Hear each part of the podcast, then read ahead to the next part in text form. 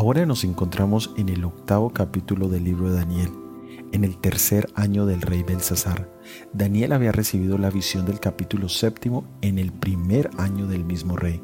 Es importante notar que el primer capítulo fue escrito en hebreo y desde el capítulo 2 hasta el capítulo séptimo estaba escrito en arameo, pero ahora Daniel regresa al idioma hebreo y así hasta el capítulo doceavo.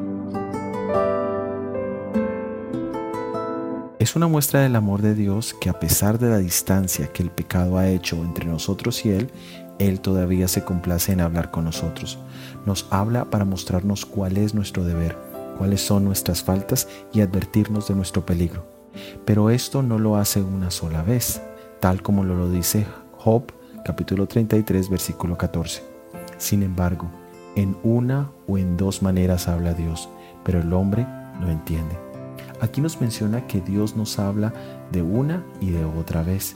Cuando a veces olvidamos una advertencia, nos da otra, no queriendo que nadie perezca, sino que todos procedamos al arrepentimiento.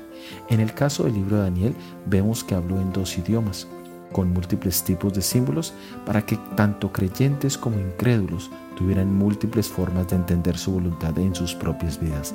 De la misma manera, hoy Dios nos habla de múltiples formas en nuestras vidas para que tengamos una revelación completa de su amor.